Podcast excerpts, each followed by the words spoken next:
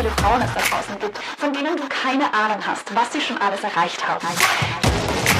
Stell dir vor, was verschiedene Frauen in unserer Geschichte schon geschafft haben, aber noch niemand hat ihre Geschichte erzählt. Stell dir vor, wie sich deine Welt ändern würde, wenn wir jeden diese Erfolge feiern. Also hol dir eine Flasche Sekt, Wein, Bier, Tee, Kaffee oder womit auch immer du heute feiern willst. Und wir finden es gemeinsam heraus. Bereit für Folge 10? Yes. Letzte Folge vor der Sommerpause. Ey. Und es ist auch dementsprechend warm. Ja. Bist du bereit für den Drink Reveal? Ja. Ich habe jedes Mal einen Struggle, das zu sagen. Ja, so ich Drink. Du kannst es auch deutsch sagen, weißt du? Die Trink Getränke. herzeigen. Du kannst auch einen Satz sagen. Du kannst auch sagen, bist du bereit herauszufinden, welches Getränk wir konsumieren werden? wir konsumieren werden, genauso. Okay. Bist du bereit, Ja. herauszufinden, welches Getränk wir konsumieren werden? Uh, ne, irgendwie Ja, freue ich mich, da die Hitze gerade drückt. das stimmt. Aber wir haben auch Wasser. Wow, und die Eiswürfel, die ich vor fünf Sekunden ins Wasser gegeben habe. Da waren Eiswürfel drin. Da waren fünf Stück Eiswürfel drin. ja, jetzt sind keine mehr drin. Ja, so funktioniert das. Sommer. Oh, yes. Aber dann werde ich Eis. Okay, es ist eine Flasche Almdudler. Was für ein ASMR hier. Ich liebe, ich liebe Almdudler. Stoßen wir an. Okay, wir haben gestoßen. Wir haben gestoßen. Gestoßen an. Es ist Almdudler, das heißt Österreich, oder? Oder Deutschland? Alpen? Ja. Na, es ist Österreich. Yeah. Yes, das war Das war Hint. easy. Mhm. Das war jetzt nicht so schwierig. Ah, life ist gut. Lie- Ist Almdudler ist einfach erfrischend, oder? Wenn er Ja. kühl ist. Ich finde, Almdudler ist auch sommerlich. Und über das, was wir heute reden, ist auch sommerlich. Wa- Was verbindest du mit dem Sommer? mit diesem aktuellen Sommer, Mm, Generell mit Sommer, dieses Sommer vielleicht eher weniger als alle anderen Sommer. was verbinde ich mit Sommer generell? Eis, Schwimmen, Meer, Urlaub, Ja, Hitze. Urlaub ist gut. Also im Prinzip Reisen allgemein, was wir dieses Jahr vielleicht nicht so können. Ähm, aber immerhin mehr als letztes Jahr. Also man muss ja die kleinen Erfolge feiern. Stimmt. Das Ganze spielt Ende des 18. Jahrhunderts, Anfang des 19. Jahrhunderts. Hast du eine Idee oder fällt dir ein Name ein, den du mit Forschungsreisen in diesem Zeitraum verbindest? Vielleicht ein Mann auch. Ende des, was Ende des, 18., Anfang des 19. Jahrhunderts. also 1790 oder sowas. Ja. Also definitiv nicht Entdeckung Amerika, die war früher. Nein, in der Biedermeierzeit ist das. Wenn, du den, wenn ich den Namen von ihm sage, kennst du den Namen ganz sicher. Wir haben in der Marco Uni Polo. von ihm gelernt. Nein. Er hat auch, ähm, Guter Guess, aber ich habe keine Ahnung, wann er gelebt hat, aber er hat gewisse ähm, Wissenschaften auch erfunden, die es damals noch nicht so gab. Verzweifelte Blicke. das ist alles gerade so allgemein. Ich kann, nein, keine Ahnung. Okay, ich rede von Alexander von Humboldt.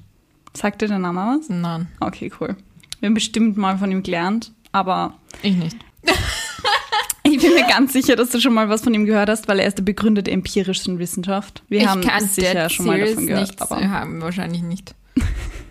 okay, er ist auf jeden Fall der Begründer der Geografie und der empirischen Wissenschaft. Ich habe definitiv, Cool. also ihn kannte ich, sie kannte ich nicht. Okay, also Alexander von Humboldt ist durch Lateinamerika, die USA und Zentralasien gereist. Und die Frau, um die es heute geht, war auch die erste Frau, die Ehrenmitglied in seiner Gesellschaft der Geografie war. Goals. Ähm, obwohl Alexander von Humboldt halt nur zwei Kontinente bereist hat und die Frau, um die es geht, vier, war es schon mal eine Ehre, dass sie als Frau überhaupt nur bedacht worden ist und Mitglied sein durfte. Und halt eine Gesellschaft selbst zu gründen, wäre natürlich undenkbar als Frau. Aber wie ist es überhaupt dazu gekommen, dass diese Frau mehr von der Welt gesehen hat als Alexander von Humboldt, der einer der bekanntesten Forschungsreisenden der Biedermeierzeit ist? Auch wenn du noch nie etwas von ihm gehört hast. Ist auch nicht so meine M- Menschen Area von Zeit, wo Die ich Biene- sagte, habe ich Expertise, muss ich sagen. Es beginnt auf jeden Fall alles in Wien. Bei einer wohlhabenden Kaufmannsfamilie namens Rhea. Oder, ja, ich denke, man sagt Rhea. Raya, bist du sicher in Wien? R-E-Y. Rhea? Rhea. Naja, warum Rist oder das R in Wien? Rhea? Keine Ahnung. Ich hätte diesen Namen generell nicht nach Österreich da, aber sie sind Wiener. Hm. Vielleicht kamen sie von irgendwo anders. Vielleicht. Es ist relativ unwichtig. Okay. Es ist einfach nur ein Name, ihr Nachname, Okay. wo sie geboren worden ist. Ähm, sie heißt Ida und wird als drittes Kind geboren und von ihrem Vater gemeinsam mit ihren fünf Brüdern erzogen. Sie lernt Mut, Entschlossenheit, Genügsamkeit und Widerstandsfähigkeit gegen Schmerz. Uff. Eigenschaften, die in ihrem Leben noch sehr nützlich sein werden. Schon als Kind liebt sie es, Reiseberichte zu lesen und von Expeditionen zu fernen Ländern zu träumen. Und dann stirbt ihr Vater. Ihre Mutter ist keineswegs einverstanden, dass Ida so ein, unter Anführungszeichen, männliches Leben lebt und versucht die Erziehung des Vaters wieder rückgängig zu machen. Sie zwingt Ida, sich nicht mehr wie ihre Brüder anzuziehen, sondern Kleider zu tragen. Sie versucht sie auch dazu zu bringen, Klavier zu spielen und stricken zu lernen. Doch Ida weigert sich und schneidet sich in die Finger oder verbrennt sich selbst die Hand, damit sie ihrer Mutter nicht folgen muss und nicht Klavier spielen kann oder stricken kann. Ja, ihr Vater hat ihr nämlich beigebracht, dass Entschlossenheit wichtiger ist als Schmerz. Ida erkrankt schließlich lebensgefährlich und kämpft bis zu ihrem 13. Lebensjahr mit dem Tod. Und auch hier hilft ihr die Entschlossenheit, die Krankheit zu überstehen. In ihrer Pubertät bekommt sie einen Hauslehrer, der sie tatsächlich davon überzeugen kann, einige sogenannte Frauensachen zu erlernen und die Rolle eines Mädchens anzunehmen. Und während der ganzen Zeit, die sie miteinander verbringen, verlieben sie sich ineinander. Doch ihre Mutter What? doch ihre Mutter ist gegen diese Verbindung, Ja, da ein Hauslehrer du. nun wirklich keine gute Partie ist und so schickt sie ihn fort, als er mit 17 einen Heiratsantrag macht. Ach so, er ist eh jung. Sie Oder war ist sie 17 und er ist... Oh. Es, es wird aber nicht besser. Es sollte nämlich nicht ihr letzter Heiratsantrag sein. Ida bekommt mehrere Heiratsanträge von mehreren Männern. Doch sie schlägt sie alle aus. Und erst mit 23, erst mit 23, erklärt sie sich dazu bereit, einen 24 Jahre älteren Witwer zu heiraten, um endlich aus den Fängen ihrer Mutter zu entkommen. Und wird damit zu Ida Pfeiffer. Unter diesem Namen kennt man sie heute noch. Okay. Ja, 24 Jahre älterer Witwer klingt auch auf jeden Fall gleich gut wie ein Ja, da müsste man jetzt wissen, wann man, wie lang man zu dieser Zeit durchschnittlich gelebt hat. Weil 23 plus 24, 47, ist das schon wie für uns heute so ein 93-Jähriger. Aber es reicht doch auch, dass es so ist, wie für uns halt ein 47-Jähriger. Es kommt drauf an, wie du zu Alter ist eine Zahl, nur eine Zahl stehst. Ja. Ich glaube, meine Schwester meinte das letztens, sie so, ja, ich weiß, Alter ist nur eine Zahl, aber für mich ist Alter nicht nur eine Zahl. Ich finde, Alter ist schon nur eine Zahl, aber wenn der Typ, den ich heiraten würde, so alt ist wie mein Vater, finde ich schon echt, das finde ich dann schon ein bisschen. Ja, darüber können wir gleich noch diskutieren. Wir verschieben es nach hinten. Ja. Ja. Obwohl er ein gut situierter Anwalt ist, als sie ihn heiratet, verliert er bald sein ganzes Geld und seinen Namen. Und so muss Ida darum kämpfen, ihre beiden gemeinsamen Sö- Söhne ernähren zu können. Ihr Mann verbietet ihr trotz allem zu arbeiten, weshalb sie heimlich Unterricht in Zeichnen und Musik gibt, um ihre Kinder zumindest Brot zum Essen geben zu können. Sie und ihr Ehemann leben von da an getrennt. Er auf stetige Arbeitssuche und sie mit der kleinen Familie in Wien. Erst als ihre Mutter stirbt und ihr Geld hinterlässt, kann sie ihren Kindern endlich ein lebenswertes Leben bieten. Und als diese erwachsen sind und ausziehen, beschließt sie endlich das zu tun, was sie schon immer tun wollte. Reisen. Same. Mit 44 Jahren verlässt Ida Pfeiffer erstmals Wien. Sie gibt vor, eine Freundin in Konstantinopel besuchen zu wollen, doch ihr Weg führt sie weit darüber hinaus. Zum Schwarzen Meer, nach Beirut, Jerusalem, zum Toten Meer, nach Damaskus, Baalbek, Alexandria bis nach Kairo, nach Sizilien, Neapel, Rom und Florenz. Die Gebiete sind teilweise in politischer Aufruhr und befallen von der Pest. Aber das kann sie nicht stoppen. Als sie nach neun Monaten zurück nach Wien kommt, überreden sie Freunde, ihr Reisetagebuch zu veröffentlichen. Anonym unter dem Titel Reise einer Wienerin in das Heilige Land und es wird zum Publikumserfolg.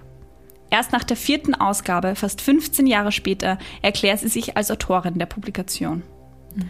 Mit den Einnahmen kann sie sich weiter Reisen finanzieren, die sie in den Norden führen. Sie lernt Englisch und Dänisch, Fotografie, obwohl das noch in den Babyschuhen steckt, und Tier- und Pflanzenkunde.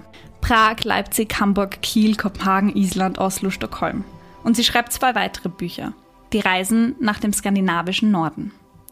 Nicht einmal ein Jahr später tritt sie ihre erste Weltreise an, die sie beinahe nicht überlebt hätte. In Brasilien entgeht sie nur knapp einem Mordanschlag. Am Kap Horn in Chile ertrinkt sie beinahe in einem Sturm und in der Wüste vor den Ruinen von Babylon wird sie von Räubern überfallen. Sie trifft Könige auf ihrem Weg wie in Tahiti und Hongkong oder Konsule wie in Tebris. Sie lebt in vornehmen Häusern von Indern oder auf Ochsenkarren in Mesopotamien. Sie reist nach Singapur, Benares, Bombay, Persien, Bagdad, Armenien, Georgien, Odessa, Athen und noch in weiteren Städten und Ländern. Ich war auch schon mal in Armenien. Yes! Daraus entstehen drei weitere Bände. Eine Frauenfahrt um die Welt. Mit 54 Jahren, also zehn Jahre nachdem sie ihre erste Reise angetreten war, machte sie ihre zweite Weltreise. Ähm, kleine Zwischenfrage, wo ist, sind ihre Kinder? So? Zu Hause? Ja, die sind schon erwachsen. Ach so. Hä? Geht sich das aus? Wenn sie mit 23 Kinder kriegt und dann mit 44 eine Weltreise Ach macht. so, sie hat erst angefangen mit den ganzen Reisen mit 44. Ja, habe ich dazu gesagt. Hörst du mir nicht zu? Sorry. Ich, war, ich hab, in meinem Kopf habe ich nur so eine Erdkugel gesehen und dachte, okay, dort und jetzt da und jetzt da und oh, was? Was ist das für ein... Okay, Mit ja. 44 hat sie ihre erste Reise gemacht.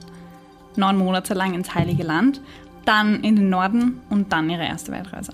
Und mit 54 Jahren macht sie jetzt ihre zweite Weltreise. Und sie durchquert als erste weibliche Weiße das Innere der Insel Borneo und wagt sich ebenfalls als erste Weiße zu den Batak, die den Ruf hatten, Menschenfresser zu sein.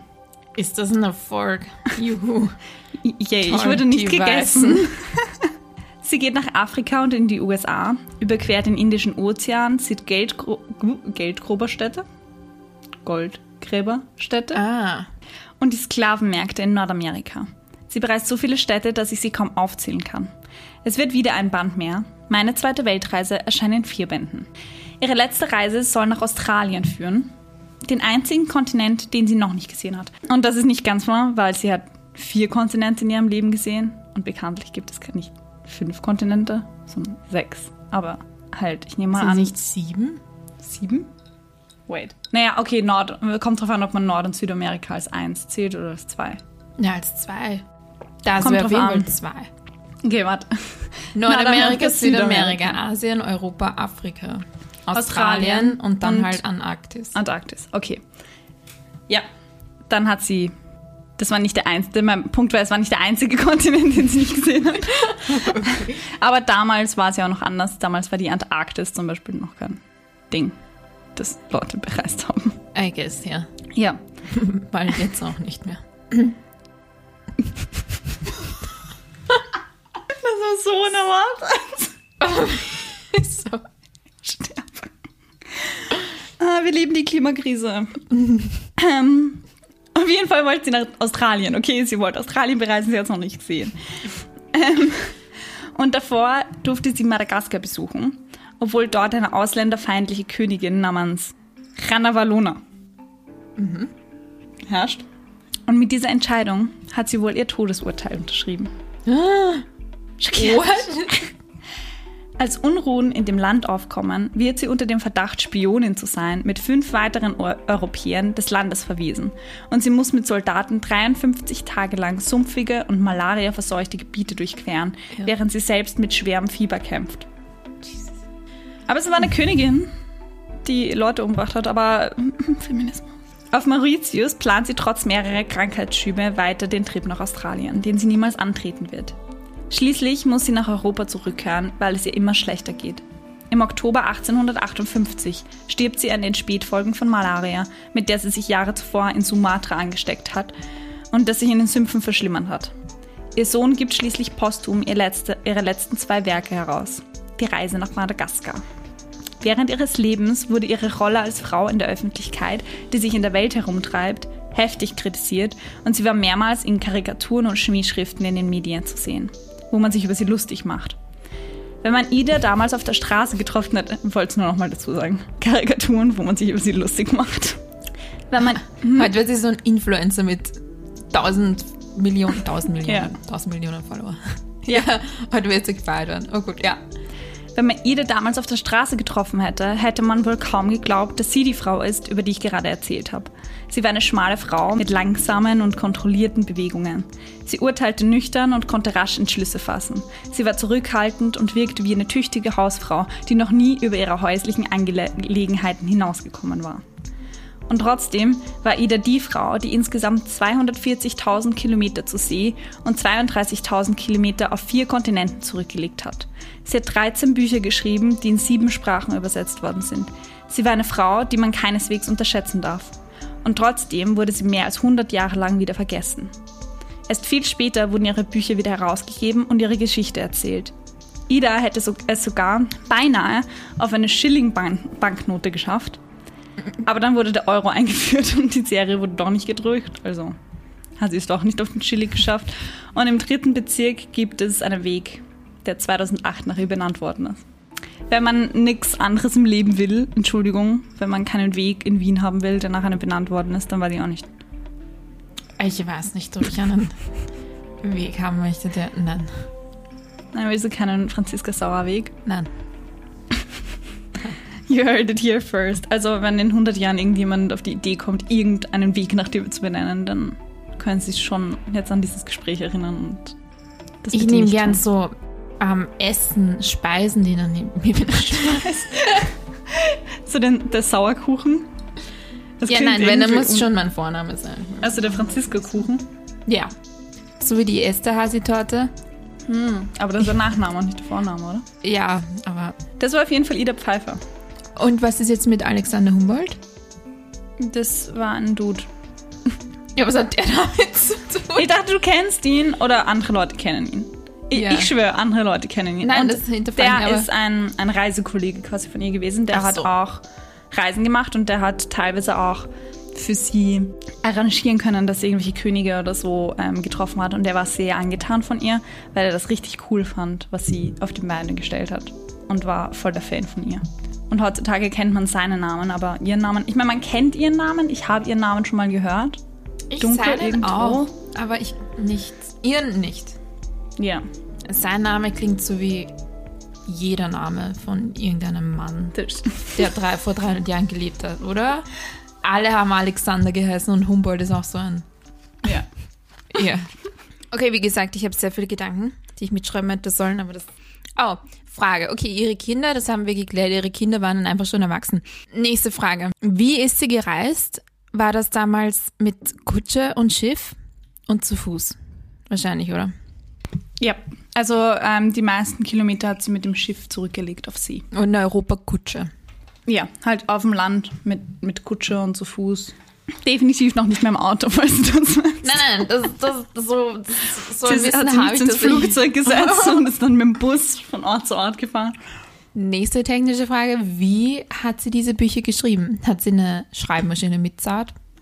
Ähm, weiß ich nicht, aber ganz ehrlich, ich glaube, dass sie das einfach in so einem Büchlein geschrieben hat und dann halt danach. Ja, aber wenn du so viele Bücher schreibst, drei Bücher mit der Hand, Notizen machen. Ich dachte mir halt, weil wir jetzt so gerade so eine visuelle Gesellschaft sind, halt, du konntest ja keine Bilder machen damals. Die muss halt alles beschrieben haben, was sie gesehen hat. Aus ihren Gedanken. Ja. Und Was für damals komplett normal war, aber ich kann es mir jetzt gerade überhaupt nicht vorstellen, das irgendwie zu machen. Und halt Zeichnungen. Teilweise Oh. halt von Pflanzenwelten und so gab es halt, haben die Leute viel skizziert oder irgendwelche Sachen. Das macht Sinn. Aber Das ich, ist das. wenn ich Sachen, wenn ich rumreisen würde und versuchen würde, Sachen zu skizzieren, dann würde das es das nicht gelernt, zeigen. Ja, Sie hätte dafür keine Ahnung, wie sie ein Bild macht. ja. Obwohl sie hat die, die Anfänge der Fotografie jetzt ja erlernt. Das, was damals schon gab, konnte sie. Nur halt, damals Ah, gab es okay. halt noch nicht so viel. Ja, eh, das, aber das, ich stelle mir das einfach sehr viel komplizierter vorzureisen. Damals halt so. Ja. Du warst ja auch irrsinnig lang unterwegs dann. Ja. Hast du gemeint? Neun Monate? Das war ihre erste Reise, ja. Okay. Das dachte ich mir, was dachte ich mir noch? Gehen wir es einfach chronologisch an, damit ich mir selbst leichter tue. Ihr Mann hat dann, war dann nicht mehr ihr Mann? Haben sie sich scheiden lassen? Haben sie. Sie haben sich nie scheiden lassen, aber sie haben sehr früh schon nicht mehr miteinander gelebt. Ähm, er ist dann umgezogen, weil er irgendwo anders eine Arbeit finden wollte oder dann wieder nicht gefunden hat, nicht da war. Also er hat nicht wirklich dann bei ihr gelebt. Aber sie haben sich nie getrennt, offiziell. Also sie waren. weißt du, wann er verstorben ist? Keine Weiß Ahnung. man nicht, okay. Weil der ist Mann so lange hat er schon. wahrscheinlich nicht gelebt. Wenn sie 54 war und er 24 Jahre älter. Naja, gut, vielleicht, vielleicht war er alt, ja. Ja. Kann schon sein. Was hältst du davon, dass sie einen 24 Jahre älteren Mann heiratet? Ist mir persönlich egal. Ich halt, ich mit 23 ist nicht schlimm, wenn es jetzt 13 gewesen wäre. Ich sag, wow, gut, andere Zeiten, aber es ist doch sehr jung, aber halt 24 oder 23 ist jetzt, Aber ich meine, sie ist ja quasi in dem Alter, in dem wir sind. ja. Würdest du jetzt einen 24 Jahre älteren Mann heiraten und weil das war ja, na, warte, Lass mich Naja, die Gründe waren ja anders. Das war ja, Ja. dass sie rauskommt von. Ich glaube nicht, dass das damals unheard of war oder irgendwie. Nein, komisch. überhaupt nicht. Aber ich finde es einfach, das haben wir eh schon mal in irgendeiner Podcast-Folge gesprochen, dass es so arg ist, dass man früher als Frau einfach die einzige Möglichkeit hatte, Ja. der Familie zu entfliehen, indem man halt heiratet. Ja, das finde ich auch schlimm. Da musstest du halt echt Glück haben, dass du jemanden findest in deinem Alter, den du auch noch dazu magst und der dich irgendwie finanziell versorgen kann. Und den deine Eltern auch mögen. Oder halt, Ja. ähm, die erlauben, Ja, den voll. zu heiraten. Also das ist arg. Ich meine, das ist jetzt, das ist absolut historisch nicht korrekt, aber bei Bridgerton hast du es gesehen. Ja. Wo halt das Zentrale im Leben einer Frau ist, dass sie halt diesen Dude findet innerhalb von einem, ein, zwei Monaten, der dann für immer, der halt dann für sie da ist und halt sie zu ihm zieht und er hat sich extrem geändert, Gott sei Dank. Was ein Druck, innerhalb von zwei Monaten die Person zu finden aus dem limited pool of people irgendwie, die dir halt dazu zur Verfügung stehen. Ja, aber du merkst, es haben einfach auch die Männer, die, das war auch das Ziel von den Männern. Du musst das auch als Mann eine Frau finden. Das stimmt. Das heißt, du hattest dann, ich weiß nicht, wie viele Heiratsanträge sie hatte, aber du meintest ja, sie hatte unglaublich viele. Ja, das ist auch urtraurig, wenn du so eine Frau einen Heiratsantrag machst und fünf andere Leute machen ja auch einen Heiratsantrag und dann wartest du nur so, ob, ob sie dich cool findet oder nicht. Aber ich, vielleicht ist Heiratsantrag damals einfach gewesen, wie wenn dich heute jemand fragt, ob du halt einen Kaffee trinken willst. Weil sonst, du hättest vielleicht nicht so, oder halt ein Date, und wenn du jemanden datest, damals gab es ja dieses Dating, glaube ich, nicht so arg. nee, ich glaube, es war einfach so ein Vorschlag an den Vater oder halt an die Familie, so hey, ich wäre bereit, eure Tochter zu heiraten. Interesse Und ja. wenn es mehrere Interessenten gab, Ja. konnte man sich halt aussuchen, wen man wollte. Und wenn es nur einen Interessenten gab, dann war es halt der. Sad. Dann müsstest du so in den alten Knacker heiraten. Oh. Ja, Ida hatte auf jeden Fall mehrere Interessenten. Sie hat ja mehrere Heiratsanträge in ihrem Leben bekommen, also. Und hat sich dann für den Älteren entschieden. Ja. Vielleicht hat er einfach am meisten Geld. Oder sie hat sich gedacht, okay, der ist dann schneller weg. und dann, ja, also, was? Ja. Der hat das Geld und ist schon alt und das ist ja auch ein Sport. Ja, Ja, wenn du aus, Ja. wenn du aus finanziellen Gründen heiratest, dann. ja, aber es hat dir nicht wirklich viel gebracht, ne? Naja, schon. Er war anscheinend einverstanden, dass sie sich nicht mehr sehen und sie konnte Weltreisen machen. Ja, das stimmt. Vielleicht war es auch einfach das. Ja, vielleicht war das alles im Masterplan von ihr. Ja. Das war alles geplant. Ich finde eher arg dieses, aber das ist halt auch eine andere Zeit, dass der Hauslehrer dann ihr einen Heiratsantrag macht. Das ist so ein um, Talk, talk about Ja. Grooming. Ich meine, ich Ein weiß nicht, wie bisschen. alt er war, aber Ich auch nicht, aber allein das, er halt irgendwie so eine Vertrauensperson für sie. Ja, eh, egal wie hallo. alt du bist, wenn du ein Lehrer von jemandem bist, das ist sehr merkwürdig, wenn eine Ja, eh. Beziehung daraus entsteht. Weil auch wenn, weiß ich nicht, du ein 25-jähriger Lehrer bist und, oh, okay, 25 ist vielleicht dann schon sogar ein bisschen, wenn du gerade deine Lehrerschule fertig hast mit 22 und dann eine Matura-Klasse unterrichtest, darfst du dich trotzdem nicht in deine 18-jährigen Schüler verlieben, weil das Ja. ist so weird. Halt, Ja. weil da ist ein Vertrauensverhältnis und ein, ja. Eine Hierarchie, die man nicht so. Weil sie war ja nicht 18, sie war ja 13. Das heißt, sie hat sie wirklich von Kind auf. Ja, das macht es nur noch schlimmer. Ja. Aber halt, vor allem Gut, er kann gesagt haben. definitiv nicht so alt gewesen sein wie sie, weil Ja. Er muss ein älter gewesen 13-Jähriger sein. wird keinen 13-Jähriger unterrichten Ja. in Frauensachen. Und das wird sich, sorry, aber selbst wenn's, wenn die 25 gewesen wäre und, und er auch und so, aber willst du wirklich jemanden, deinen Lehrer, so eine Person, die dir alles beibringt und so, hast du nicht dein Leben lang das Gefühl, dass du irgendwie Aufgabe erfüllen musst und er bewertet dich? Vor allem, ich fand es auch Kann so man sich davon erholen? Ich weiß es nicht. Er war so der Erste, der sie dazu gebracht hat, so Mädchen- und Frauensachen zu machen. Mhm. Und dann verlieben sie sich ineinander. Das ist irgendwie so ein, ich weiß nicht, wollte sie ihn einfach nur beeindrucken? Fand sie ihn einfach, hat, weißt du, wenn man so ein kleines Mädchen ist und dann so dein Lehrer oder so, den, den du so anschwärmst. Also ich hatte persönlich keinen Schwarm als Lehrer, aber Ich es gibt nicht. viele Klischees. Ja. Nee, aber wir hatten noch wenige junge Lehrer. Junge männliche, ja. Also halt, so als 13-jähriges Mädchen denkst du dir nicht so, uh, der Lehrer mit den weißen Haaren und den Falten. Das, that's him. Aber halt von ihr, von ihrer Seite, wenn sie ihn so angeschwärmt hat und sich dann dachte, ma, ich will diesen jungen Mann beeindrucken, der so weise und reif ist. Aber von ihm ist es halt ultra komisch, wenn er halt so, uh, dieses kleine 13-jährige Mädchen, huhu. Ich würde es nicht wollen, aber das ist halt auch persönlich. Gut, also dann ist sie verheiratet. Was sagst du dazu, dass er ihr verbietet zu arbeiten? Und sie es dann trotzdem tut? Wunderbar toll. Unterstütze ich komplett. Was ist das für eine Frage? Ja, Ja. Kacke. Ich will auf jeden. Fall auch, dass mein Ehemann mir verbietet zu arbeiten. Das klingt nach einem Träumchen. So crazy, dass das gar nicht so lange her ist, dass das möglich war. Ich glaube, meine Großeltern haben auch mal erzählt, dass die auch so, das heißt, das wären dann so 1950er, 60er, dass das auch noch immer so war, dass er unterschreiben musste, dass die arbeiten gehen darf. Ja. Das sind wirklich Sachen, die ich mir überhaupt nicht vorstellen kann jetzt. Oh. Ich auch nicht. Und da verstehe ich dann, wenn man irgendwie so mit seinen Großeltern reden, redet und dann eine ältere Person meint so, Ma, die Dinge, über die du dich aufregst, die sind ja Kleinigkeiten, das ist ja jetzt nicht so das Ding. Und Echt? für dich ist es halt so die Welt, ähm, was es auch ist.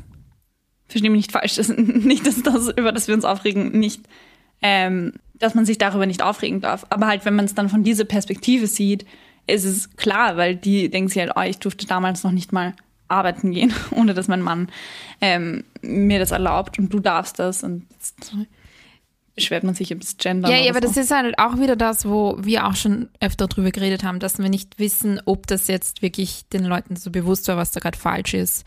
Oder dass das falsch ist, dass es die Möglichkeit gibt, dass das anders wäre. Und dass wir heutzutage nicht wissen, was vielleicht urkomisch ist in 50 Jahren, das stimmt. was wir tun. Allein dieses, weil wir einfach jetzt gerade so oft darüber reden, diese Namen annehmen von, von ihm oder solche Sachen. Weiß nicht, also Dinge, auch so größere Dinge wie Kinder adoptieren oder so. Ich weiß nicht, was da jetzt gerade die momentane Rechtslage ist, aber das definitiv war es mal so, dass du halt verheiratet sein musstest und mit Mann und ich glaube, das hat sich jetzt auch sehr gelockert, aber Ja, durch gleichgeschlechtliche Beziehungen glaube ich auch, dass ähm, da die Regelungen ganz anders sein, sind Ja. mittlerweile. Weil wenn du, wenn es zwei Frauen sind, die ein Kind adoptieren wollen, dann sind die ganz offensichtlich mit keinem Mann verheiratet. ja, aber auch Single-Frauen oder Single-Männer. Ich weiß ich nicht, ob dass das es noch gerade immer schwierig ist. ist, ähm, als Single generell zu adoptieren, weil generell Adoption schwierig ist. Ja. Und die werden quasi ganz nach hinten gereiht und Ja. ja. so geringste Priorität. Wenn, was ich auch irgendwie verstehe, weil halt, wenn es ein verheiratetes Paar gibt oder ein Paar in einer eingetragenen Partnerschaft, von denen du halt Ja, es ist nicht, dass die halt- bessere Eltern sind. Eh nicht, aber es, es sind zwei Leute, die sich drum kümmern und dann halt Das heißt nicht, dass es tun. Ja, eh nicht. Das heißt genau gar nichts. Es sind halt Nein, eh nicht, aber eine Person kann sich genauso wenig drum kümmern wie zwei Personen. Du weißt es nie, egal wie viele Ja. Personen involviert sind. Ja. Das heißt, es, ja, aber du weißt, was ich meine. Also Ja. man kann nie sagen, nur weil es halt die traditionellen Partner, Wer das sind, Mann, ja. Frau ist. Weil dann soll es ja eigentlich heißen, wenn du in einer polyamorösen Beziehung bist, zu viert, solltest du als allererstes ein Kind kriegen, weil dann sind es vier Leute, die sich drum kümmern könnten. Stimmt. Aber das ist nicht mal True legal that. in Österreich. Also diese Ja. Logik ist definitiv nicht die Logik, die verfolgt wird, weil sonst was für ein deepes Thema. war das wäre urwitzig. Stell mal vor, polyamoröse Beziehungen werden in Österreich legalisiert und plötzlich werden die so vorgereiht. Und wenn du nur so ein, ein monogames Paar zu zweit bist, bist du dann so so, zwei Nö, Leute. Entschuldigung, ihr seid zu wenige Du könntest ja einfach so, okay, Man braucht dann ein Dorf, um ein Kind zu erziehen, ihr seid zu wenige Menschen. Du könntest dir einfach dann so als Freundesgruppe ein Kind adoptieren. Das wäre echt lustig. Ich muss so an Hangover denken, wo sie halt das kleine Carlos-Kind haben. Ähm, Wie geil wäre das? ich weiß nicht, ob das kann. Aber wer weiß, vielleicht- kein Plan. TikTok habe ich zwei Freundinnen gesehen, die platonisch geheiratet haben. Nice. Also halt, die haben sich quasi einfach dazu entschlossen, sie sind nur befreundet, aber sie wollen halt eine wirtschaftliche Einheit bilden. Und ich glaube, sie haben auch ein Kind adoptiert. Und das war keine romantische Beziehung oder so, das war nur halt funktional, weil man als Ehepaar dann halt wirtschaftliche Vorteile hat und ein Kind adoptieren kann, etc. etc. Deswegen haben sie einfach geheiratet. Finde ich nicht mal schlecht, um ehrlich zu sein. Ja, ich habe noch nie drüber nachgedacht, dass was oha, ja, stimmt. Also halt, für uns ist Heirat automatisch mit Romantik verbunden, aber eigentlich ist Hochzeit ja nur eine wirtschaftliche Vereinigung und Ja, aber rein das ist dann eben genau wieder wie vor 150 Jahren. das stimmt, ja. Außer, dass du nicht gezwungen bist, miteinander Kinder zu produzieren. Sag ich das mal so. Das stimmt, ja. Das ist dann nicht einmal rück, rück wie sagt man, rückschrittlich, sondern halt ein Step back, um, aber halt auch urviel nach vorne. Ich finde es so interessant, drüber nachzudenken, dass dieses Konzept halt uranders ausgelegt werden kann und früher auch anders ausgelegt ist und wir nur, ich glaube schon sehr stark durch die Religion, das Christentum, das in Österreich halt die Staatsreligion ist, ja. dass das halt urgeprägt hat, weil halt sicher, ja. in muslimischen Ländern und so gibt es teilweise noch immer die unter Anführungszeichen Zwangsheirat, was ich jetzt nicht unterstützen will, aber es gibt ja auch Länder, wo es nicht unbedingt, wo es einfach üblich ist, dass die Eltern dir so Kandidaten vorlegen oder so. Ich weiß nicht, da habe ich letztens auch einen TikTok gesehen, wo so irgendein, Verbringen wir zu viel Zeit auf Dude, ich habe keine Ahnung, ich stand nicht. Das war nur so, manchmal sieht man so random Interviews, Ja. gell. Ähm, ich weiß nicht, von, von wo der kam, aber der, der Interviewer, das war ein Deutschsprachiger, den halt gefragt, wie viele Kinder er hat, und er meinte, ja, 84. Und er so, wow, gratuliere, und wie viele Frauen? sind 27. Und der, der Interviewer sagt darauf, ja, er hat eine Frau. Und der andere Dude kriegt den Lachenfall seines Lebens und lacht einfach so fünf Minuten, okay, fünf Minuten nicht, aber halt, ja. Und ich so, wow, für den ist das auch, der denkt sich, eine einzige Frau. Andererseits gut, würde ich jetzt nicht, Nein, das war jetzt keine Aufforderung, dass wir in einen Harem wollen und gerne. nein, eine 27. Frau sein von Nein, jemandem. danke. Ich wäre gerne die erste Frau von jemandem und ganz ehrlich auch die einzige Frau von jemandem. Aber mit Scheidungsrate und so ist das natürlich auch nicht so Ja. unwahrscheinlich, dass man nicht die erste Frau von jemandem ist oder die einzige. Aber 84 Kinder, was machst du mit 84 Kindern? Du kannst ja nicht irgendwie Quality Time mit irgendjemandem, das würde er auch nicht machen. der kennt wahrscheinlich seine ganzen Kinder nicht, der kann wahrscheinlich die ganzen Namen nicht aufzählen. ja, der hat wahrscheinlich einen Kalender, wo die ganzen Geburtstage mit Namen eingetragen sind und Glaubst du wirklich, Ja. dass er sich so interessiert? Der hat jeden zweiten Tag dann so einen Geburtstag. Plus den 27 Frauen halt sind dann schon mal über 100 Leute. Jeden dritten Tag. aber- Weißt du, was ich meine? Ich glaube nicht, dass die Ja. dann so ihren Vater so kennen. Ich glaube, die kennen einander nicht mal so. Ich glaube, hast 83 Ich glaub- Geschwister. Ja, ich würde, ich denke, das wird sich dann so clustern, weißt du, so ein, das ist dann, glaube ich, eher so wie eine große Schule oder so. Du halt kennst alle so, aber ja. du hast halt deine Friends Group so. Und manche Leute kennst du nur so vom Sehen und manche sind so viel älter, dass du denkst, boah, die sind voll cool, weil die sind so viel älter und die machen Ja. was in ihrem Leben. Und dann hast du so deine kleinen, nervigen Geschwister, auf die du manchmal aufpassen musst und was die halt so machen von musst derselben. Mutter sind oder halt. Ja. Trotzdem, das ist ganz, das ist einfach was voll anderes, ein ganz anderes Konzept. Ja. So viel dazu, es hat überhaupt nichts mit Reisen zu tun, aber es hat mit anderen Kulturen zu tun. Ja, weiß andere. Kulturen. Ja, aber ja auch die, die Königin in, in Madagaskar, die haben ur viele weibliche, auch jetzt noch so Staatsoberhäupte, Haupte, Häuptinnen. Die haben auch einfach eine andere Kultur, was das angeht.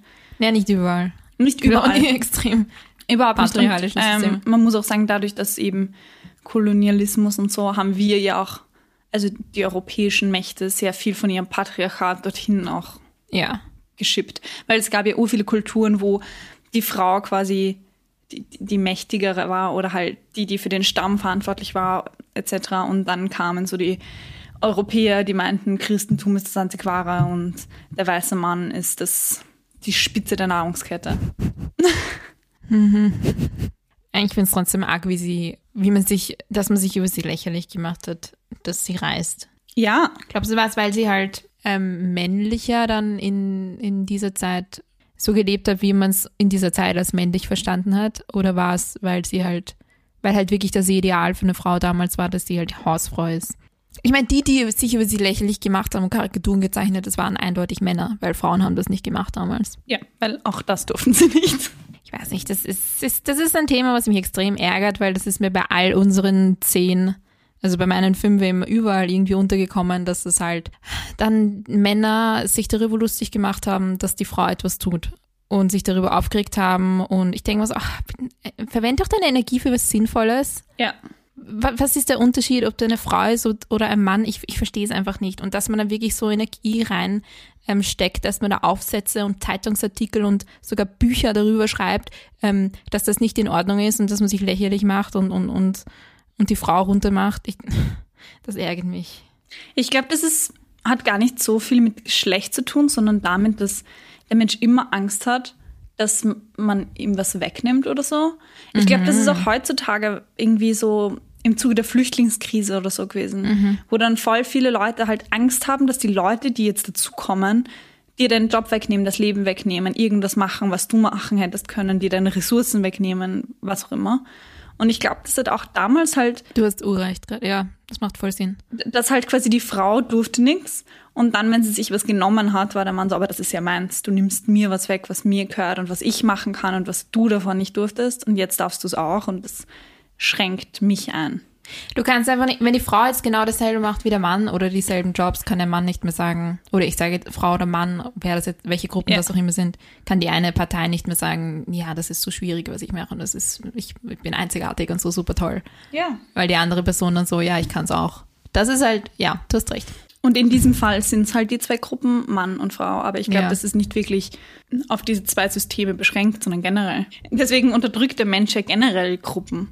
Egal, ob das jetzt Frauen sind oder Deswegen sollte es keine nicht weiße Gruppen Menschen geben. oder was auch immer. Nein, ich finde das extrem schwierig, das Thema, weil einerseits denke ich mir, ähm, ich mag Labeln generell nicht. Mochte ich noch nie. Ja. Ähm, mir ist es auch vollkommen egal, welche Sexualität du hast oder was du dir sonst so zuschreibst, weil Ja. solange es mich persönlich nicht betrifft, interessiert es mich nicht. Ja. Das klingt echt irgendwie arrogant, aber Nein, überhaupt nicht, im Gegenteil. ist doch schön, ist mir egal, welche, in welchem Geschlecht du dich zuordnest oder welche Sexualität du dich zuordnest oder welche Ethnizität du gehörst. Sobald ich das nicht irgendwie wissen muss, ich meine, wenn du dich in mich verliebst, würde ich schon gern wissen, aber sonst ist mir das relativ wurscht, welche oder- Sexualität du hast. Wobei, das ist dann auch wurscht, ja. Und genau das habe ich irgendwie. Das wäre meine Idealvorstellung. Hier wird hardcore ausgeschüttet. Wow. So über deinen Fuß. Ah, so eine schöne Abkühlung. okay. Ähm, und meine, das wäre so meine Idealwelt, wenn jeder so denken würde, wenn es jedem wurscht wäre.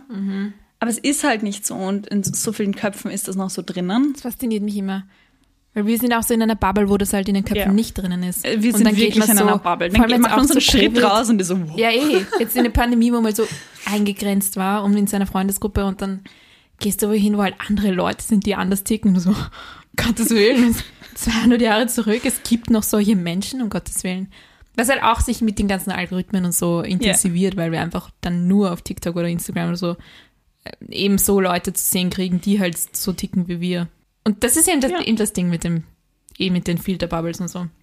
Aber das gibt mir auch irgendwie andererseits dann so Hoffnung. Dass Wirklich, einfach- mich frustriert. Nein, bin immer momentan ist es frustrierend, aber es gibt mir so Hoffnung, dass es besser wird. Das, Weil einfach die Leute, die anderer Meinung sind, nicht mehr siehst. Aber es ist dann Nein, das meine ich auch nicht. so. Die denken dann halt auch alles in Ja, ihrer. Meinung. Das ist alles dumm. aber ich denke mir nur so, bei diesem ganzen Ding, das ist halt so schwierig, Gedanken. Gedankenpunkt. Ähm, Ja, kann sein. ne, diese ganzen Stereotypen und so, das ist einfach so in deinen Gedanken verankert. Ähm, die kriegst du so schlecht später wieder raus, in einem späteren Leben. Und das gibt mir irgendwie so Hoffnung, dass wenn wir jetzt unsere Kinder erziehen, also mit wir meine ich jetzt nicht spezifisch uns zwei, sondern generell halt unsere Bubble an Leuten, ihre Kinder erziehen, dass die noch viel toleranter sein werden als wir, einfach weil sie das gar nicht so gelernt haben, wie wir das vielleicht gelernt haben. Oder, jetzt kommt wieder die Pre-Kurve. Was ist, es gibt, das ist ein bisschen anderes Thema, aber kennst du diese, es geheißen hat, ja, in den 50er und Rock'n'Roll und das sind die Leute, die haben damals die Sau rausgeheißen. Und das sind jetzt die Leute, die halt so grumpy sind und sagen, die Musik ist schlecht und so. Da gibt's ur diese Leute, die sagen, okay, aber ihr seid doch gerade Ihr seid doch gerade die, die damals Ja. cr- als crazy bezeichnet wurden. Jetzt seid ihr diejenigen, die die Jüngeren als crazy bezeichnen. Glaubst du nicht, dass unsere Generation dann vielleicht die sind, die auch sagen, oder halt, dass sich das so entwickelt? Ich glaube, dass immer die jüngere Generation als crazy bezeichnet wird. Ja. Und ganz ehrlich, ich glaube, die jüngere Generation ist auch immer ein bisschen crazy. Weil man halt so viele Dinge noch nicht weiß im Leben. Oder halt Und das ist auch nicht so gut und schlecht noch nicht so viel, noch nicht so viel weiß und deswegen in dem Fall halt das ein Vorteil ist, weil man halt gar nicht vorprogrammiert ist. Ja, und man ist einfach noch nicht so oft im Leben auf die Schnauze gefallen. Man kann noch so viel größer und weiter denken und noch so viel Ja. Ähm, irgendwie, wow, man könnte so viel ändern. Und dann als Erwachsener hat man vielleicht zehnmal versucht, was zu ändern und hat es nie hinkriegt und irgendwann ist man frustriert und hört auf, Sachen ändern zu wollen. Weil, ich weiß nicht, zum Beispiel Klimakrise, weil wir das vorher angesprochen haben. Wenn du so als junger Mensch denkst, ma, und man muss doch nur aufhören, weiß ich nicht, kürzer duschen und Plastik raushauen und nicht mehr mit dem Auto fahren und alles ist super. Und dann wirst du erwachsen und kommst in irgendeine Firma und musst dort dann so fünf Jahre drum kä- kämpfen, dass Leute nicht mit Plastiklöffeln essen in der Cafeteria, sondern mit normalen Löffeln. Ja, und das machst du. Ja, ich verstehe. Und dann bist du einfach so exhausted irgendwie. Und es ist einfach nur so viel anstrengender als Erwachsener. Und dann wirst du, glaube ich, frustriert von der Situation. Und deswegen braucht man ja auch immer diese jungen Leute. Weil diese ganze Energie hast du nur dann, wenn du so eine gewisse Naivität vom Leben noch hast, was aber gu- gut ist. Aber die Ja. verliert man halt irgendwann. Das ist deprimierend. Aber es ist auch in Ordnung, wenn die sich halt nicht drum kümmern, die älteren Generationen. Es gibt ja definitiv Leute, die es tun. Ja. Ist okay, wenn sie sich nicht drum kümmern, aber sie sollen halt auch nicht Dagegen reden. dagegen arbeiten. Und das machen halt leider einige. Die sagen, nein, das ist nicht mehr mein Concern und. Ja, weil der Mensch immer egoistisch ist. Man denkt immer nur in seiner Lebensspanne. Ja, aber gerade dann, wenn du sagst, ich bin so egoistisch und denk nur an mich, dann, dann handel halt, dann kann man ja auch sagen, okay, ich verzichte auf Kuhmilch und auch wenn ich nur eine Person bin, ich denke halt nur an mein Leben. Ja, eh, aber da muss ich auf was verzichten und habe die Vorteile davon nicht, weil ich. Von äh, Kuhmilch? Was ist ein Vorteil von Kuhmilch? Was ist ein Vorteil von Kuhmilch, Tanja? Ich weiß Der Geschmack kannst du nicht sagen, also sorry. Weil ich, das habe ich schon immer so gemacht und das werde ich jetzt hier nicht ändern. Das ist in Österreich dieses Gro- Aber Wieso sind wir jetzt bei der Klimakrise? Ich wollte gerade anfangen über Fleisch reden. Ich so, wait, das ist äh, eigentlich, eigentlich Falsches Thema. falsches Thema. Ja, aber du hast recht. Eigentlich könnte Ida Pfeiffer eine Influencerin sein heutzutage. Ja, wär heutzutage wäre sie in. extrem das, das Ding. Weil ich meine, damals hat sie halt ihre Bücher geschrieben und Leute haben ihre Bücher gelesen, aber jetzt wird sie halt so Instagram-Stories machen und halt einen Blog, Ja, ein Blog oder, ja, einen YouTube-Kanal. ja. Vlog mit Ida Vloggerin. Pfeiffer. Und sie wäre nicht die Einzige. Das heißt, vielleicht wird sie eh untergehen. Ida vloggt.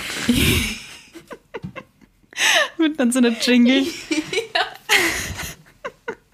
Und dann wird sie so zu Interviews kommen und sagen, willkommen Ida vloggt, wie geht es dir? Ja, Ist sie in Madagaskar gestorben? nein, sie ist in Europa gestorben, aber Sie ist dort erkrankt. Ja.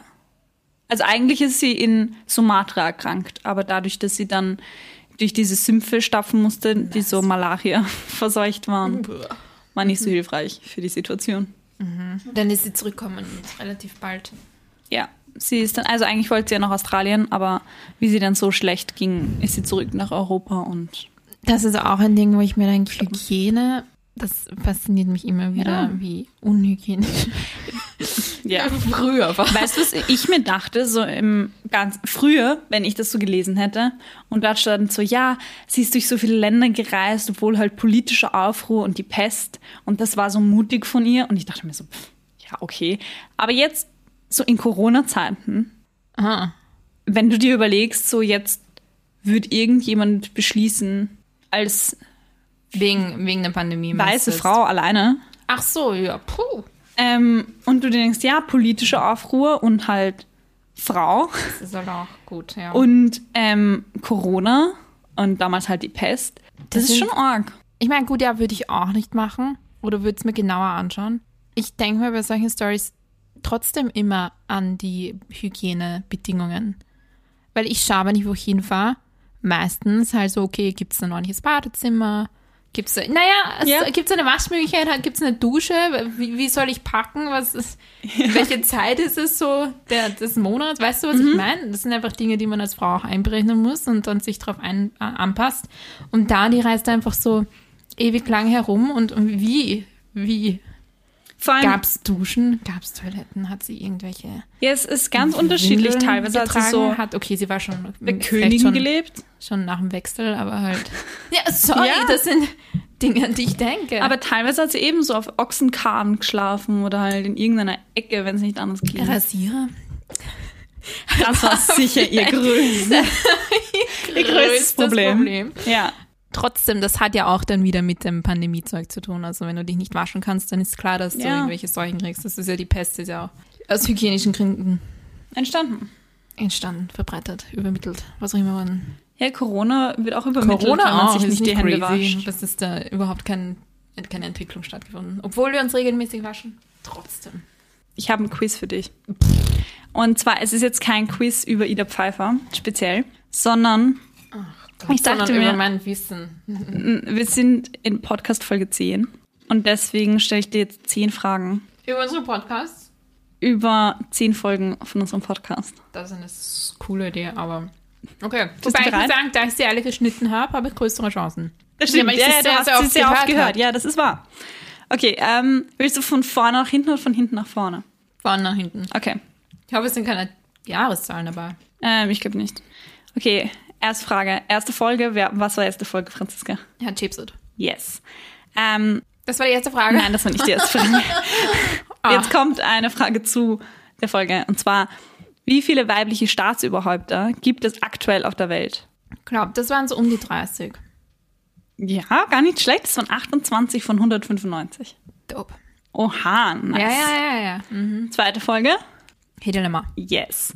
Wie viel Prozent von Erfindungen wurden in Deutschland von Frauen angemeldet in 2018? 6 Prozent. Yes! Damn. nice. Die sind Experten. das ist eigentlich nur eine Ausrede, dass wir uns so viele Fakten gegenseitig immer vorbeten, die wir dann später in unserem Leben in Argumenten so droppen können. Dritte Folge. Was sie war? Ja. Erna Knutzen. Yes. Wie hoch ist die Gender Pay Gap in Österreich? War, das habe ich schon sehr oft seither in Argumenten verwendet. Ähm, es kommt darauf an, ob du bereinigte oder die nicht bereinigte nimmst. Die nicht bereinigte waren irgendwie 12, irgendwas Prozent. Oder 13? 12, 13? 14! Es sind 19,9 Prozent. Du hast recht. 90,9. Ich hab, weißt du, mit was ich das verwechselt habe? Mit diesem ganzen Wahl, Wahlrecht. Ja, 1918, 1919. Wir hatten einfach oft die Zahl 19. Ja. Es sind 19. Aber ich weiß, dass die bereinigte 7% ist. Na schau. Vierte Folge. Die ENIAC. Nope. Vierte Folge und nicht ENIAC? Ka äh, Katalin Rico. Ja. Ja, die haben wir danach aufgenommen. Da Ja, eben. Ich wollte gerade sagen, eigentlich Org Eniacs kamen sehr spät. Die waren eigentlich relativ früh, haben wir sie Ja. aufgenommen. Und ja, das ist das Problem, wenn man die Dinge nicht nur hört, sondern auch schneidet und aufnimmt. Das ist nichts in der Reihenfolge, in der man denkt. Ähm, wie viele weibliche Chemie-Nobelpreisträgerinnen gab es bereits? Zwei. Nein. Ich weiß es nicht. Hast du mir wirklich diese Frage? Ich weiß, es ist Ja. Es waren sieben. Marie Curie und ihre Tochter. Ja, das wurden die Daran ersten. kann ich mich noch erinnern. Sieben. Okay. Sieben von 179. Oh. Also, noch immer nicht sehr viel, aber es waren mehr als Okay. zwei. Fünfte Folge. Jetzt ist Haley Berry. Yes. Wie viele afroamerikanische Frauen haben den Oscar für die beste Schauspielerin gewonnen? Das sind Fragen, die ich sogar recherchiert habe. Ja. Willen. Nur sie. Ja, Nur sie. Voll. Nebendarsteller schon, aber Hauptdarsteller nicht. genau. Uff. Well done. Okay, danach kamen jetzt aber die ENIAC. Yes, die Annie Girls. Wie viel Prozent InformatikerInnen gibt es unter den ProfessorInnen der TU Wien 2018? Also eigentlich wie viele.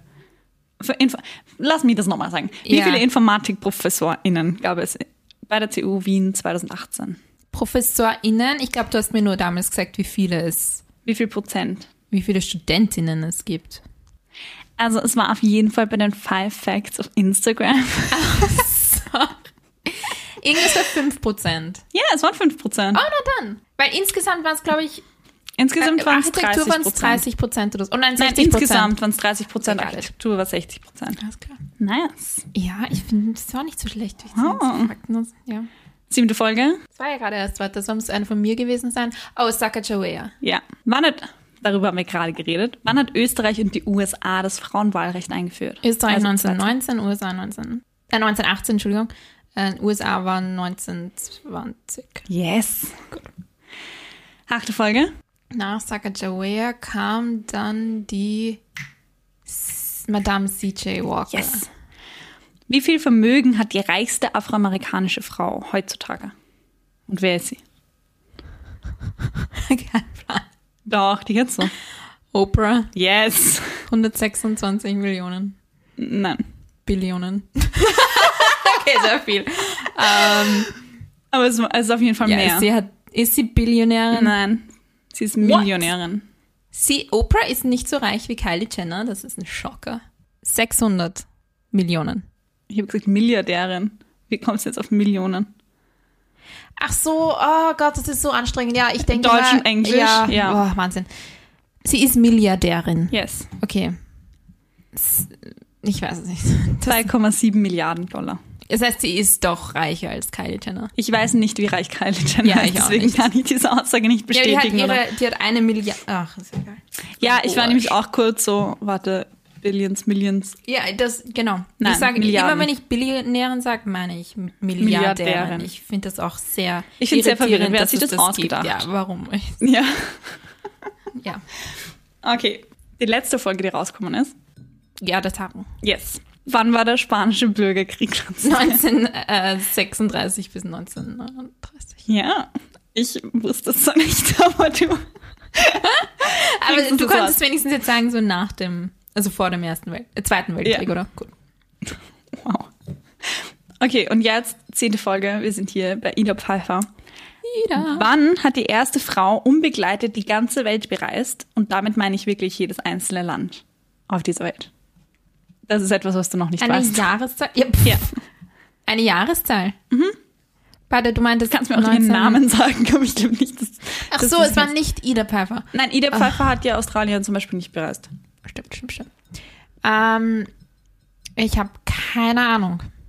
Ungefähr. Ja, ja, zehnt. 1900. Das ist ein Jahrhundert, das kann ich jetzt Nein, 1900. Ach so. 1900. Okay, verstehe. Nein. Später? Ja. 1998. Das ist auch kein Jahrzehnt. Ach so, Jahrzehnt, Nein, ist 1990er. okay, du kannst mir auch ein genaues Datum. Nein, es, Ah. es ist noch später. 2000er? Ja, in dem Jahrtausend. 2007. also eigentlich im 21. Jahrtausend. ne? Ähm, Jahrhundert. okay, es war 2011. Und zwar von Die ganze Welt. Yililiu, Im Sinne von jedes. jedes Land. Und zwar Jedes Land, holy gibt es insgesamt 195 Länder. Und da hat sie überall einen Pick gemacht oder hat den Insta-Account. Aber wie, ja, okay. Ja, sie hat dafür insgesamt drei Jahre gebraucht. Und hat, was hat da, sie damit gemacht mit ihren, mit einfach nur so für sich? Hat sie es gereiht nach Präferenz? Wo gibt es besser? Das, das will ich auch machen. Ich will eine Foodtour machen. Ich weiß nicht, Alles du probieren, Oh, außer heißt irgendwelche Insekten Nachnamen. Lexi. oder Schnecken. Das ist nämlich die jüngste, die jedes einzelne Land bereist hat. Und von der kenne ich, die hat einen YouTube-Channel und die macht genau das. Essen? Ähm, wo gibt es die besten, wo ist das beste Essen, wo sind die meisten Das ist halt auch sehr, billigstes Land, keine Ahnung. das ist, also weiß nicht, das ist auch sehr individuell dann. Also Ja, klar. Essen, Geschmackssache, literally. Ja, aber das war auf jeden Fall die erste, erste Frau, die jedes einzelne Land bereist hat. Wobei das auch variiert, wie viele Länder man bereisen muss, weil halt Länder dann irgendwie souverän sind oder sich Ja. zusammenschließen oder sich einbilden, Gut. dass sie jetzt ein eigenes Land sind oder keine Ahnung. Aber 2019 waren es 195 Länder. Jeez. Was echt viele, also es sind, das sind echt viele Länder. Würde ich machen, wenn ich überall eine Garantie habe, dass ich ein Badezimmer habe. Würde ich machen, wenn ich so viel Geld hätte. Ja, gut. Aber Ja, wenn du wow. in je, ich weiß nicht, es Money. kommt wirklich auf die Umstände an. Würde ich allein reisen? Boah, das stimmt. Ich weiß nicht, Ich bin ich schon mich trauen so, würde. mich hätte schon gern, Ein Reisebuddy. nein, eine Unterkunft halt. Ich würde jetzt nicht so irgendwo, ich glaube nicht, dass, ach, ich weiß nicht, das ist sicher auch eine Erfahrung, wenn du einfach so dir irgendjemanden suchst, bei dem du immer schlafen kannst. Also ich glaube, das wäre weniger mein Problem, aber halt, es gibt schon echt gefährliche Länder einfach. Ja, definitiv. Und ähm, ich weiß nicht, eben diese Lexi, die auch eben die jüngste Frau war, die jedes einzelne Land bereist hat, die hat auch erzählt, dass sie dann eben auch Malaria gekriegt hat und so. Das soll das Und nächste dann allein war, mitten in der Wüste in irgendeinem Dorf und du kommst halt dann in kein Krankenhaus in unter zehn Stunden. Boah. Und dein ganzes Gesicht ist dort angeschwollen Nice. und Okay. sie war halt so 18 allein irgendwo und ist fast gestorben. Und Da gibt es halt echt grausige Geschichten, ja. ich weiß ja. nicht, ob ich das will. So an Nicht? Malaria sterben? Nein, bei Ida Pfeiffer klang das schon scheiße. Bei Lexi klang es auch kacke. Also Ja. weiß nicht, ob ich das nachmachen muss. Aber vielleicht ist es eine Experience. Wenn du die ganze Welt bereist, musst du einmal Malaria haben. Aber Ich würde würd in jeden. Starbucks der Welt gehen. okay, dann hast du auch definitiv weniger Länder, die gefährlich. Super viele Vorteile. Erstens weniger Länder. Zweitens definitiv eine Toilette. Oder ein WC. Und also Internet. Ein, Internet, hopefully, ja. Und Eiskaffee obendrauf. Ich meine, okay, ein neues Lebensziel wurde gerade formuliert. Alles klar. Danke, dass du mir nur zehn Episoden von diesem Podcast gebraucht. Na schau, Ja, jetzt Ja. weiß ich, was ich tue in meinem Leben. Let's go. Lebensziel. Wenn es da draußen jemanden gibt, der mit mir in dieser Reise, ist jetzt ein offizieller Aufruf. Ich kenne ein paar Leute, die ganz so Starbucks, Starbucks so gern mögen wie ich. Also Ja, das nein, wird dann ist teuer Kaffee nicht da. wegen der Reise, sondern Sondern wegen Getränken. Das ist definitiv dann die Investition. Nicht die ganzen Flüge und weiß ich was, sondern Ja. Es ist der, äh, der, ja, sind die Pastries und der Eiskaffee. ja. Aber nochmals, wenn sich jemand jetzt gerade angesprochen fühlt, gerne melden. Wir gehen es nach Corona an, hätte ich gesagt. ja. Ja, beginnen wir mal mit Österreich. Das kann man schon in Corona-Zeiten schaffen. Ja, voll. Ja. Vielleicht zu Deutschland. Die ganzen Ja. so umliegenden Länder Muss vielleicht man auch noch. recherchieren, wie viele das sind tatsächlich. Länder, ist wo. Starbucks Nein, gibt? Starbucks, es gibt halt Länder, wo es jeder einzelne Starbucks sind mehr als Länder. Weil in den USA allein gibt es ja. Nein, wirst du jedes 5000. einzelne Starbucks in jedem Land besuchen. Das ist, glaube ich, dann sogar mehr als es Oder Länder jedes gibt. Land, das einen Starbucks hat. Ja, ich würde eher so einen Ja, Starbucks das ist in jedem wahrscheinlich Land, umsetzbarer. das Starbucks hat. Weil es gibt sicher mehr als 195 Starbucks auf der Welt. Das Problem ist halt auch bei mir urschade, weil ich würde immer nur dasselbe Getränk nehmen. Eigentlich müsste ich machen, ich nehme immer so ein Special-Getränk, das es da gibt, aber es wird. Aber vielleicht ist Der dann so ein. Review, ähm, wo ist am besten? Gibt es landesinterne Bis Unterschiede? jetzt, und bis jetzt nehme ich wirklich überall dasselbe Getränk, exakt gleich, schmeckt immer gleich. Aber es ist wahrscheinlich weil so viel Zucker drinnen ist, dass ich eh nur Zucker. True. Whoops. Außerdem kriegen die vielleicht auch einfach dieselben Sachen geliefert von denselben. Also halt weltweit oder europaweit. Aber das zumindest. ist, das könnte ich mir überlegen, ja. das wäre ein Goal. Und dann machst du bitte so einen Instagram-Account und fotografierst immer dein Starbucks-Getränk in dem jeweiligen Starbucks. Okay. Alright. Neues Projekt. Dann schließen wir damit. Franziska, was sind drei Dinge, die du an Ida Pfeiffer feierst? Ich feiere, dass sie ähm, die, ähm, was ist das richtige Wort? Dass sie die Abenteuerlust hatte, dass sie das durchzieht als Frau. Und damals hat man ja auch nicht googeln können, hey, wie schaut's in dem Land aus und wo gibt's ein nettes Airbnb oder so. Die musste da halt urplanlos rum. Und dass sie diese Abenteuerlust hatte und es ist die, die, die Energie irgendwie feiere ich extrem. Vor allem, weil es halt historisch gesehen diese Entdecker immer Männer waren und Ja. die, die gereist sind. Und sie anscheinend meinte, "Mm, Immer wurscht. mm, das finde ich super cool. Ich finde cool, dass sie das Ganze verschriftlicht hat, also Bücher geschrieben hat und da auch irgendwie sicherlich sich damit finanzieren konnte. Also da, das war ja auch ihr Business irgendwie dann so, Ja. dass sie ein Buch schreibt oder dass sie einen oder Artikel schreibt oder so. Also sie hat für sich selber ist sie gereist und hat es dann halt auch niedergeschrieben und für die anderen, um andere zu inspirieren generell. Ah, das finde ich ziemlich cool. Und ähm, vor allem, weil es halt davor noch niemand gemacht hat. Ich weiß, darüber haben wir schon öfter geredet, aber ich finde es auch immer cool, wenn Leute das hinkriegen, dass sie halt dieses Ziel ihr Leben lang hatte und auch wenn davor ihr Leben vielleicht nicht immer so gelaufen ist, wie sie sich gewünscht hat. Und ähm, sie einen Mann hatte, der nicht für sie sorgen kann, konnte und halt nebenbei irgendwie heimlich arbeiten musste, um ihre Kinder zu versorgen und so, aber dann mit 44 hat sie es halt geschafft, so ihren Traum umzusetzen. Und da sind wir wieder bei den Dingen, wo wir auch bei Erna Knutzen und so drüber geredet haben, dass, wenn wir, so, weiß ich nicht, in unserem Alter sind und die Krise kriegen, dass wir irgendwas in unserem Leben nicht verwirklichen können, was wir verwirklichen wollen. Und in dem Alter hat sie gerade mal geheiratet. Und erst so viel später hat sie all das ist geschafft. Super cool, ja, dass es so spät war. Auch wenn sie dann schon wirklich im Wechsel war, war das definitiv taktisch. Ein taktischer Move Ja. als Frau, ja. Aber das zeigt halt wieder, es gibt ja auch dieses Klischee, dass man halt als Frau gerade früher halt Dinge nicht erreichen konnte, weil man eine Familie hatte, weil man halt Ja, um, sich um die Kinder kümmern konnte und so. Und sie hat das halt irgendwie beides hingekriegt. Sie hat halt ihre Familie gegründet und sich drum gekümmert und hat dann noch immer ihre Träume verwirklichen können und Ja. hat dann noch immer so viel gemacht aus ihrem Leben. Nicht, dass es weniger gut wäre, wenn sie nur eine Familie hätte, aber sie hat halt einfach ihre Träume verwirklichen können. Das finde ich sehr inspirierend. schön. Wow. Dann lass uns auf sie anstoßen. Ja. Ding. Für noch mehr Stories von inspirierenden Frauen abonniere unseren Podcast und folge uns auf Instagram at bossinnen. Unter www.bossinnen.com findest du außerdem unsere wöchentlichen Blogposts. Wir lieben es, die Geschichten von starken Frauen zu hören und darüber zu reden. Wenn dir eine Bossin einfällt, die du besonders feierst und von der wir definitiv wissen sollten, dann schreib uns unbedingt auf Instagram oder unter www.bossinnen.com. Wir freuen uns von dir zu hören. Bis zum nächsten Mal. Cheers! Prost!